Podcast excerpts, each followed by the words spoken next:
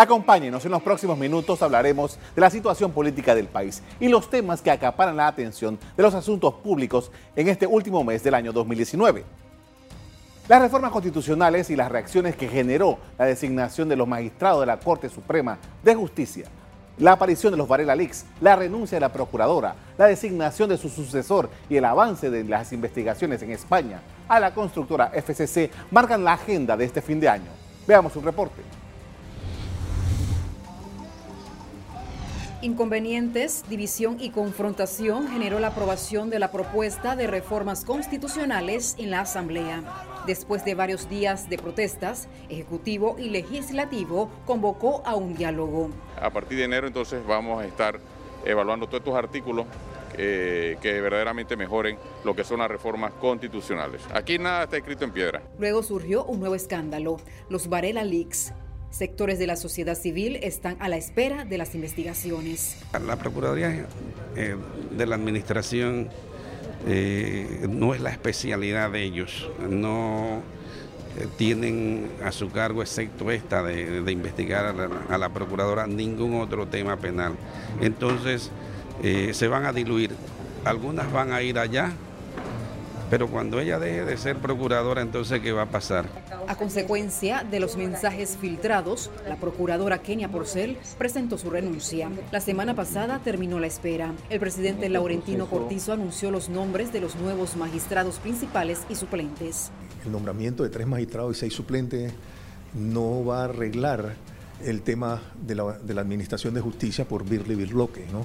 Esto requiere toda una recomposición, una arquitectura nueva, eh, mirar un poco más hacia el futuro, pero estos tres eh, nuevos magistrados tienen una eh, posibilidad también de, de, poder mejorarla. Ahora crece la expectativa por la escogencia del nuevo procurador.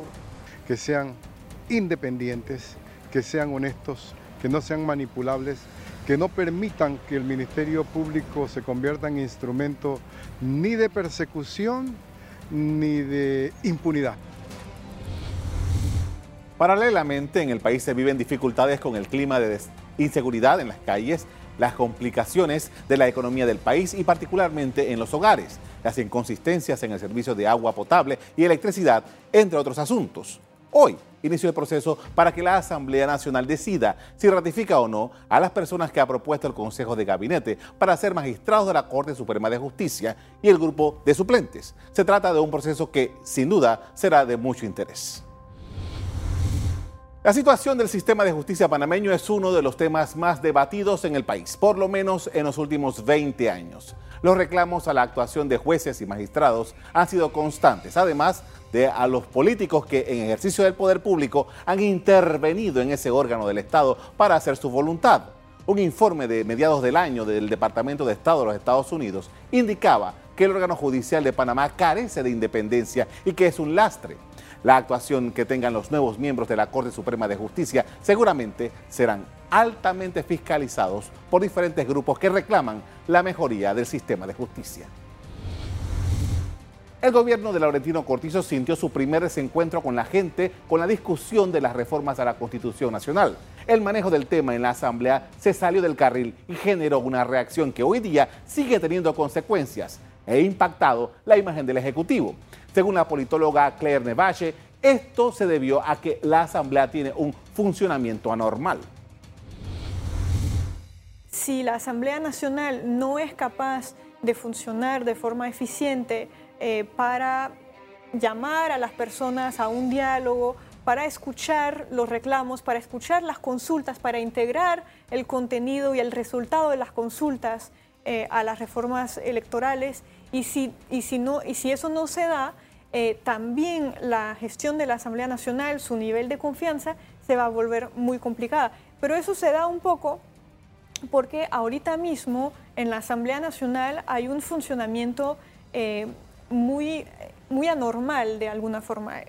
La normalidad sería que funcionaran en bancadas y que las bancadas fueran, digamos, coordinadas, articuladas, harían eh, propuestas juntas, eh, comunes, con, eh, sustentadas, y, y luego es el juego político. Hay una oposición, hay una mayoría, pero lo que estamos viendo en la Asamblea Nacional son prácticamente 71 diputados y diputadas individuales que no están trabajando en bancada eh, que, y están lanzando eh, propuestas individuales sin ninguna coordinación, sin ninguna articulación y sin ninguna coherencia. El mayor impacto del contenido de los Varela Leaks cayó contundentemente sobre la procuradora de la Nación, Kenia Porcel, quien renunció al cargo en medio del cuestionamiento sobre la independencia que debe tener ese funcionario, se abrió la puerta para la designación de uno nuevo. Se habla de seis personas y crecen las expectativas. Que la próxima semana va a entregar la lista de aspirantes a la misma empresa que viene ayudando al gobierno nacional en la definición de los perfiles psicométricos de los candidatos, de tal manera que se pueda seleccionar al mejor candidato. Yo pensaría que sería bueno que hiciera algunas rondas de consultas, eh, eh, soltara nombres para ver cuál es la reacción, como se hace en otros países, para evitar equivocarse y evitar perder todo el valor adicional que se ha logrado. Mientras tanto, el presidente de la República, Laurentino Cortizo, aprovechó su participación en los actos de celebración de la independencia de Panamá de España en La Chorrera para mencionar temas relativos a la corrupción y la forma como afecta y la forma como esto afecta al país. No se ama la patria con sobreprecio. No se ama la patria con coimas. A la patria se defiende y esos sobreprecios y esas coimas afectan a todos en este país, pero especialmente a los más necesitados. No se puede hablar de independencia y amor a la patria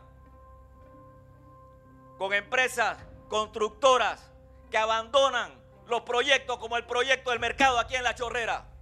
Amar a la patria, independencia. Fiscales jueces, magistrados, que no se deban a un presidente, a un diputado, a un político, a un empresario. Que sus decisiones sean en derecho. Ese es amar a la patria y esa es independencia. Tras las movilizaciones que se dieron en octubre en las últimas semanas, al presidente Cortizo, se le ha visto reuniéndose con estudiantes, educadores, miembros de la Concertación Nacional y otros grupos.